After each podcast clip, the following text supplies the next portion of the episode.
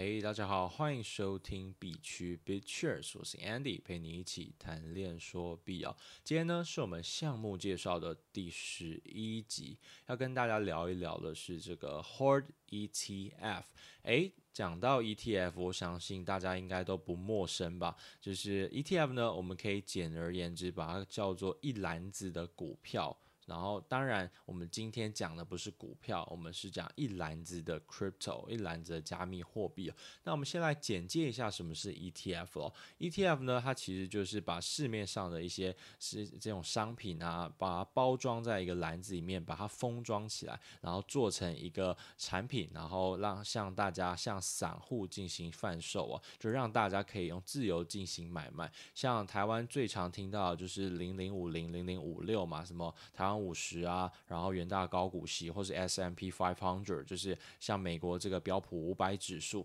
诶，这些都是这种 index 的产品呢，指数化的这种投资，你买的就等于说他帮你封装好的这几档的股票，把你包装成一起，然后呢就呃变成一个指数商品，然后。或是呢，它就是会跟随着它的市场的这个变动，然后每一个股票呢就会有它的一定的比例在，他们当初有设定的一个比比例跟它的总额嘛，然后去做调整呢。只不过呢，这些东西有一个盲点哦，就是说，诶，那今天我如果要把一个产品踢出去，它可能下市了，最近遇到一个什么非常。黑暗的事，就什么黑天鹅啊，或是他下市了，他呃可能解盲失败 之类的，然后突然归市值归零。当然，在股票市场比较不可能嘛，毕竟是在一个呃有效监管的这种金呃像是金管会啊会去做管理的这一种资产呢，是相对没有这么危险。只不过呢，它还是有相对应的这些风险哦。它是因为很大，但是大不一定不能倒，只是它如果。要倒的话，可能这个金管会会去伸出援手，或者是他会提供一些其他的方案去 support 它，因为毕竟这个有非常多的散户去买哦，去呃支撑着这样子的一个价格，怕会影响到这个金融市场的平衡，所以说呢，呃，这些这种被纳入的这些股票呢，就会变得相对于说可能会相对的安全一些吧，但是也。不能说完全哦，只不过稍微安全。像零零五零、台湾五十，这是前市值前五十大的，然后这种比较好的，像台积电啊、红海这几种哦，这种大型的全值股都会包含在里面，所以嗯，相对的是安全的很多。所以说，我们为什么会去买这个 ETF 呢？代表说我们可能不是这个族群，没有研究这个族群，但是我也很想要去呃，就是领，就是吃到这样子的收益，或是呢，你可能没有这么多时间。研究，然后你希望有一个比较专业的人，或是呃市场上经过了不停不停的这样子的，就是像台湾五十嘛，已经做了这么久了，然后它就是包含台湾前五十大这种大权职的公司，然后你会相信，诶，等于是买一个台湾的未来嘛？那你觉得台湾的未来是不是会就是会是一个好的一个状态，好的向上的这个曲线的话，那你觉得，诶，买这个？这个零零五零是不是就是可以赚取到一个不错的收益呢？对不对？所以呢，我们就要来聊回这个 HORD ETF，它有什么特别呢？那我们先来讲一下 ETF 这种产品，它其实呢，就是对于小白新手是一个很棒的一种参与方式。你可能不是太去了解到这个市场，像是我们说它呃，像。这种股票的，你你会买呃，像这种台湾五十高股息，或是呃科技股的相关概念，或是现在一个很红的叫五 G。那五 G 呢？你不懂有什么标的，但是你知道五 G 或甚至是 AI 这种东西，在市场上是一个被呃受热度追捧的一些商品。那你又不懂得要去怎么挑，所以呢，ETF 就是很好的去帮助你进到这个世界里面了。所以呢，这个 ETF 有什么好处？像是啊、你如果不懂在这个 crypto 市场，你不知道怎么选，诶，那 ETF 可能很好的去帮助你。然后再来呢，你不懂这个 computer，你不知道电。电脑不太懂这个网络，或是代币经济学，或是这个市场啊，一些博弈的。博弈论嘛，因为毕竟这个市场就是一个拉扯，一个呃，毕竟有就是有人看空，有人看好，才会有进行这个市场的流动嘛。或是你不知道怎么去进行估值，或是你很容易受到情绪的影响，或是这个总体的经济学，这宏观经济学也会去影响到这个币价嘛。如果我们现在把它拉回到 crypto 市场来说，当然呢，再把它套到这个股票市场或是债券等等的，这其实都是互通互通的、互相相通的。不然就是你没有时间。去 do research，你没有时间去研究这些东西，你可能不像呃，像我有有时候会呃比较花多一点时间去了解这区块链的相关知识，那可能你不太懂，但是你又想要呃，你想要就是了解到这些东西，然后看有没有一些有利可图的地方，或是你想要去了解这个市场，因为毕竟最近的这波牛市嘛，让呃一般人一般小散户都。诶，发现诶，比特币好像是另外一种的价值存储，或是另外一种投资标的。那么他又想要来参与，或是他想要说，嗯，像是 crypto 市场里面有分嘛？我们可以简单的来分一下，有几种类，像 DEX，就是去中心化交易所，你可以说 Uniswap、SushiSwap，什么呃 Curve Finance 啊，然后 One Inch，或是你说 Social Token，Social Token 像是 Big Cloud 啊、Rally，然后 NFT 的可能是 Axie。然后啊、，Sandbox，呃等等的，或是预言机，我们之前讲过的 Chainlink，或是 Bank Protocol，或是甚至之前那个哎呀 KPI 三啊 API 三有一个也是 A 那个 N。那叫什么？Andre 租的，就是 YN Finance 的那个主理人，也去创造出一个预言机，也是非常疯狂啊。那你会想要去参与这样子的东西，但是你又不懂得怎么选，就像是一个选股一样。你如果要进行一个主动投资的话，你是不是要去找到一个你觉得这是一个好的标的，然后进行操作？但是你不知道市面上。有呃是要去选哪一种？毕竟千千百百种嘛，就像股票市场一样。好，你可能说最近很夯的疫苗股，疫苗有联亚，有这个。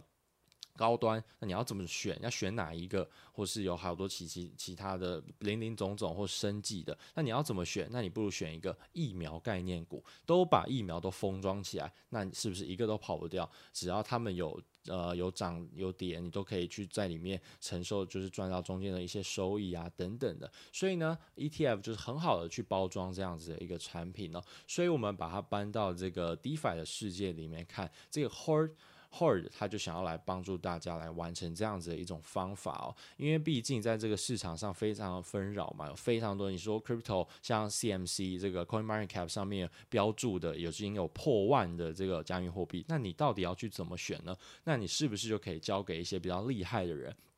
可能现在啊，基金管理公司我们有听说什么，假如统一的话，有什么统一黑马、统一大满贯等等的这些的标的，或者什么安联什么巴拉巴拉之类的，有一些的这种收益的产品嘛，然后他们都是一种像基金的这种概念的方式哦，所以他们你也可以去看说，因为毕竟他们都是受到监管，你就可以看到它底下非常透明的，呃，它里面到底是包含怎样的权值股，什么样的股票，你都可以清清楚楚的看到。那么今天呢，这个 Horde 他就把这样子的模式把它带到这个 Crypto 的市场里面，它呢也会有一个什么？你可能如果需要去投一个基金或投一个 ETF，你可以去找到说他的主理人是谁，他的呃谁是测他操盘手或者他的经理人。基金经理人是谁？然后你就可以看，如果像是在这个加密货币风投的很强的，像 A Sixteen Z，像什么 A Anderson Hollywood 他们的老板就是一个细国传奇风投，专门在投这个关于这种加密货币的相关事业，或是 Coinbase Venture 等等的这些，或 Frame 呃 Framework。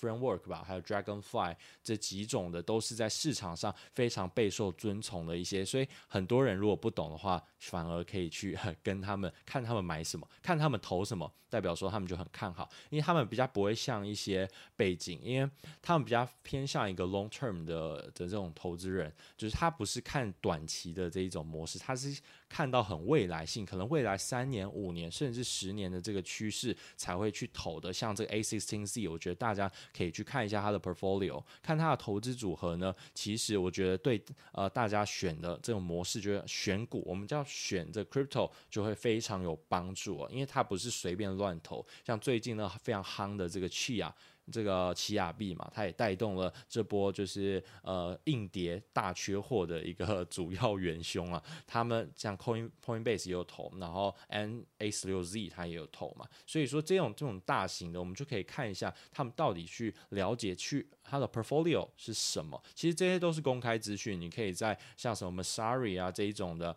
呃它的追踪的平台，你可以去了解到他们到底买什么，他们手上 hold 着是什么这样子的代币，然后你可以看你要怎么跟单之类的。那但是今天呢，你要怎么实实在在的实时跟单？我们有听过尾鱼平台史蒂夫和戴夫嘛，对不对？他们最后不是一起都去了 去睡公园了嘛，对不对？那诶，那今天史蒂夫和戴夫的这种模式是不是叫 copy trading？就是我们要复制就是跟单一键跟单的这种模式哦。当然跟单有风险，要跟大家讲，因为跟单代表你把这个是就是你的这个命运交给别人主宰。那如果说今天史蒂夫的戴夫嘛，史蒂夫后来去睡公园，那戴夫是因为跟着他的单，所以他后来。不仅完了，他是说什么？他巫师到六十等，但是他还是一样去睡公园，因为他启用了跟单功能，所以跟单还是有风险，只不过这些风险要自己去做好调配调控哦。那我们再聊回来这个跟单功能，所以说呢，在这个 Horde 里面，它会有一个叫做呃 Horde 的池嘛，他们的这个破然后他们把它称为一个冠军合约，叫 Champion。你今天是一个 champion，如果你有你觉得你有足够的能力，然后你足够的这种选 crypto 的概念，然后你就可以去进行审核，所以它还是有一点点这个审核机制，然后你可能会有具有一些社会责任，所以目前呢，它起初是先开。开给这种，就是你可能在 VC 工作过，你可能在创投工作过，然后或是你的这个是在市场上面是比较有公信力的人先进行。但我不知道未来他们应该会渐渐逐渐去开放，说让一般人也可以做自己的 ETF。所以说，他今天把这些呃 influencer，或是你说你是管理一个 fund 的这个 manager，或是你是 KOL 这些。就是比较市场有声望的人，然后他把它导入在他们的平台里面，然后他就可以在这个平台里面创建他属于他自己的这种冠军合约，他们称为 Champion，就是他们的 Champion 合约。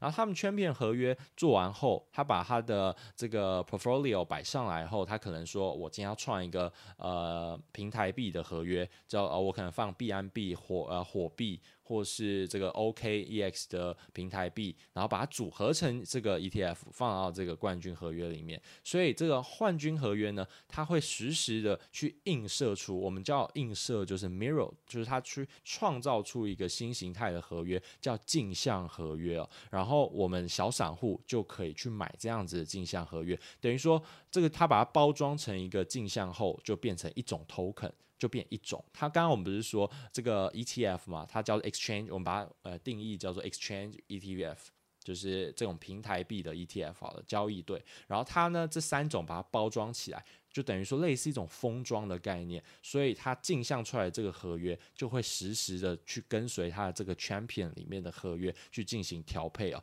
当然，他们还引进一个叫动态 ETF 机制，就是在传统市场上，你觉得零零五零会随意的可能今天把台积电拿走，然后换另外一间公司吗？没办法嘛，对不对？他没办法想要怎么变就怎么变。但是今天这个 champion 合约，我们把它当做是一个 ETF，但是。它有个很厉害的功能，它有一个 rebalancing 的功能，就是你如果在创建这个合约后，你还要进行更改、删修的话，它也能够进行，它动态去进行调整哦，调整这个配比的权重。所以说，你今天如果说呃，我要把这个火币拿掉，然后换成什么抹茶抹茶币。也是 MXC 的交易所平台币，也把它把纳进来，那可能它就会进行动态调配，所以说这是它一个很厉害的地方哦。好，那我们再聊回这个镜像 token，所以等于说你只要买这个镜像 token，就包含着这个 KOL，或者你可以说它是一个 manager，这个基金的 manager。然后它的这个合约，你就实时的去跟随它，它怎么变你就怎么变，因为这都已经写在智能合约里面。我们说过，智能合约它就是一个千古不变，就是它是一个不变的定律，就是它上面写什么样的规则，那就会去发生，不然就会无效。所以说，一定就是非常安全，或是一定会去做上面所说的事情，代表它的合约怎么变，你的镜像也会跟着嘛，不然怎么叫 mirror 呢？就是镜像的这个模式。然后在这个放。里面呢，这个 ETF 如果说它它有设定一个时间了，就是说某一段时间就会 close 了，就是你趁那个时候要赶快去关注这个人，或者你要赶快去 follow 他去买这个才买得到，然后到时候可能说啊一个月后他就停售了，他就不会再卖了，到时候你要去买的话，你只能在二级市场，就是他们有创造一个 order book，他们有注意做一个 a hoard dex。它这个 DEX 呢比较特别，它是用 Order Book 的模式，而不是用这传统的这种像 Uniswap 这种 AMM，因为呢这 AMM 会造成没有流流动性，会造成滑点，而我们今天创造这些 ETF，应该基本上这个流动性就很容易卡住。如果说它没有足够的人去买的话，是不是就会卡住？这个流动性就没这么高，因为毕竟这个呃。这个 ETF 是大家都可以创建，都可以去创，当然现在不行了，就是未来大家都能创建你属于你自己的 ETF。那你这个 ETF 的 portfolio 是不是比较？就是如果我我不是一个有名的人，然后我放我的 ETF，然后这个绩效没有很好，然后呢，未来是不是就是没有人买，那就没有流动性嘛？所以他们是用采用一个 order book 的 DEX 的方式哦，所以这是也是他们的一个新的一个创创新的想法，一个。就是一种模式了，然后未来你会说，那这些 manager 或这些 KOL influencer 为什么要让你 copy trading？为什么要让你去抄他的 portfolio？哎，portfolio 这是不是也算是一种价值？它也算是一种自己的资产哎，对不对？因为用它的它的时花花时间去研究去组合这种 ETF，对不对？那么当然就是因为它可以收取一些管理费。如果你说像基金，基金有收管理费，ETF 也有收这个费用嘛？所以说，那你收了这些费用的话，那是不是就可以让这个 KOL 或者你说 influencer 变得更好？他创造这 portfolio 就是为了让大家也能够赚到一定的收益嘛？所以你赚到钱呢，未来你这个镜像，你这个 mirror 的这个。这个 token 哦，就是你的这个它的 ETF 创建出来的这个 token，你是可以交易的。然后未来如果你没有要交易，你想要把它换回来，想要变现的话，你也可以在就是回购，就是把它丢回去这个池子里面，把钱领出来。那你会想说，那中间是怎样呢？我换回来是换出什么？换回来当然就是你的原本的这些资产嘛，就是看现在你当初丢什么东西进去。当初可能丢以太坊进去买，对不对？然后你就会去呃，它会自动 rebalancing，帮你创造出一个，因为你就是买这个 ETF，这个 ETF 就实时的去跟踪跟单的那种概念啊，去调整说，哎，今天它买卖买卖都会受到这个影波动的影响嘛，所以它的价格也会浮动。然后当然呢，如果你有创造出收益的话，如果你这个收回来，你赎回的时候，当然要缴一些费用嘛。它目前呢是设定为十五 percent，哦，还蛮高的。但是你要想，这十五 percent。是收益的十五 percent，然后它的十五 percent 呢，十 percent 会给这个呃 KOL，这个给这个 champion 的这个人哦，然后你跟单的这个人，然后他领到了这个十 percent，当然他就愿意去做最越好的研究，然后去帮你去做出最好的 portfolio，收益最大化嘛。然后这还有另外的五 percent 呢，会给 Hoard 这个协议嘛，因为毕竟提供平台的人总要收取一些使用费哦。然后如果说这个还有一个 HORD，它自身的一个平台币，那你说 Hoard 的自身平台币可以干嘛呢？它的代币经济模型就是它可以进行 share buyback，也是一样回购销毁。然后你如果使用它的 HORD 代币呢，你也可以得到三十 percent off，就可以打七折哦。就是对于说你这个赎回费可以打七折，你就可以更省嘛，就不用付这么多了。所以它可以慢慢的体现出它这个 HORD 的价值捕获模型哦，所以让大家可以去 hold 这个他们家的平台币。因为其实做了这么多，他们其实也就是要收手续费，然后手续费为了支撑他们 hold 的这个平台币的币价嘛。这其实，在每一个平台，我们讲了这么多平台，他们为什么要创建自己的这个平台币，就是这个原因嘛，都会有一个 share buyback 机制。基本上，因为代币销毁模型才让市值流通降低，市值流通降低就喂币价上升，就是这么简单哦。那你会说这个 ETF 到底做为什么？带来什么改变嘛？其实 ETF 在这个现金的市场上已经出现很多了，对，就是因为市场上已经有很多这种 ETF 了，但是在 crypto market 里面是没有的。我们可以看一些数据来说，就是买 ETF 的人真的是这个数量非常庞大，而且资金非常足哦。因为说，呃，其实大部分的人都没有像说我们在股票市场来说好了，没有这么多人有时间，大家都要上班，大家都要上学，怎么会有这么多时间去看盘、盯盘，然后去。选股嘞？是不是顶多用假日或者晚上，晚上都快累死了，怎么怎么可能还有时间在那边看嘛？就顶多一天就看个盘，然后看一下今天涨跌，然后偶尔就翻一翻你的自选股，这样子就没了。你根本没有什么时间去看一些报告，去做 research，除非你是一个全职的交易的 trader。那其实你如果是全职的交易的话，那基本上你这个 ETF 你应该就可以省略了嘛。当然你可以参考啊，但是你如果是全职的话，当然相信你自己有一个很不错的一套你自己的 portfolio。就是如果是呃你有一个很棒的 portfolio，那也欢迎分享到这个 Apple Podcast 下面的这个留言，也顺便给我一下五星哦，然后也顺便告诉我一下，哎，你对你的 portfolio 里面有什么特别的这些产品，然后我们可以互相分享。然后呢，我们就来聊一下这个它 Hoard 到底提供了什么解决方案给大家。第一个就是动态 ETF，就是它的这个 rebalancing 的机制，你可以进行随意的调整嘛。当然它可能会有一个小限制，但是你是能动态调整的，不会像我们市场上的这些，你觉得 S M P five hundred 这个标普五百是可以说缩退一个加一个就可以了嘛？当初说把这个 Tesla 纳进来就一就吵得不可开交了，那你觉得是有这么容易的吗？没办法嘛，因为毕竟这是一个封闭的体系。那么在这个呃 h o r 里面呢，这个 ETF 就是变成动态分配了，你想怎么调？就怎么调，毕竟你都跟单了嘛，对不对？你如果是小白，你就跟人家的。然后第二点呢，就是他的呃 responsibility，就是他的这个责任制，就是他一开始起初呢，他会提供了这些呃让你跟单的这些人员呢，相对的，他们都是在市场上稍微有名望的人，或者是他是一个有名的 KOL，可能粉丝一百万人、二十万人、五十万人，对不对？他是一个相对有声望的。一开始啊，当然我相信他未来可能会慢慢开放给大家。变成全去中心化，完全去中心化，现在是部分了。当然有这样子有什么好处哦？因为毕竟我们当然想说要全去中心化，为什么不一开始就全部开放？因为毕竟平台刚开始，它需要冷启动，在这个市场上它叫冷启动，就是从零开始要把它。变出就是你要让这些客人愿意进来来使用这个平台，当然一开始你都要给一些有这种威严、有声望的人来去使用嘛。所以说他们来这边开他的 portfolio，让你去做 copy trading，是不是更加有公信力呢？当然我们在去中心化世界里面，公信力、公信力，我们好像慢慢的要把它稀释掉。但是其实对于一个项目来说，它在起初要来做这样子的商品，它当然需要需要一个这样子的这种。这种补货的机制啊，补货新的这种用户，补货新的 customer，所以我们就需要这样子的方式哦。好，那再来呢，第三点，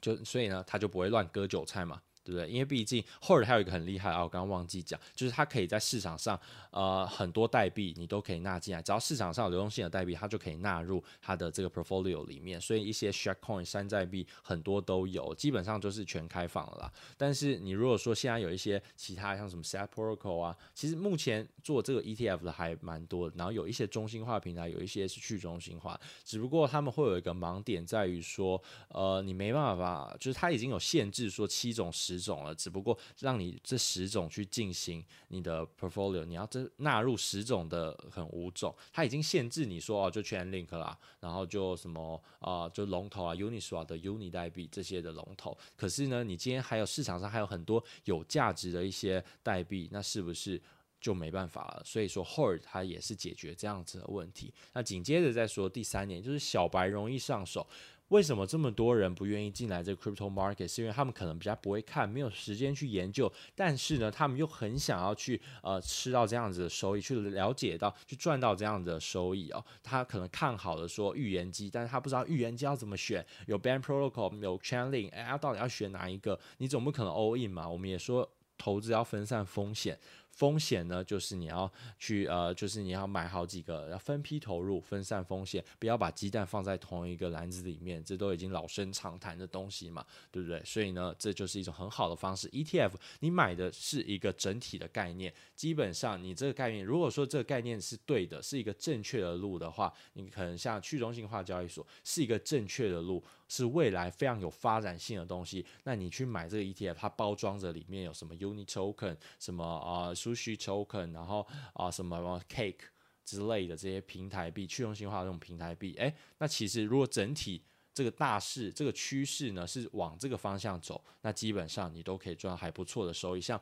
去年到今年，如果你有投这个 DEX 的相关的产品的话，我相信都有五倍到十倍的这种的超额报酬哦。我相信基本上啊。就是因为这个整体的趋势的话，那再来呢就是 gas reduce，就是你可以降低非常多的 gas fee。我们刚刚说我们包装了这么多 token，那你在市场上是不是就要来？我要买这个这么多的这个东西，然后我要买这么多的 uni token，我们买这么多的数据 token，我们买这么多的什么 token？诶，你买一买买一买，你代表你做了三四种的这些。这些动作吧，那你每做一次是不是就要付一些手续费？不管你是在中心化交易所还是去中心化交易所，你都必须要付这样子的一个费用嘛。所以呢，你就浪费了这些钱嘛。那么为何你不去这边直接作为 copy trading 买它的镜像代币？你觉得他选的这些标的你觉得很棒很赞，那你就愿意去投入，然后你买一下就是一次性的嘛，一次性你买，或甚至是你分批买也一样，但是。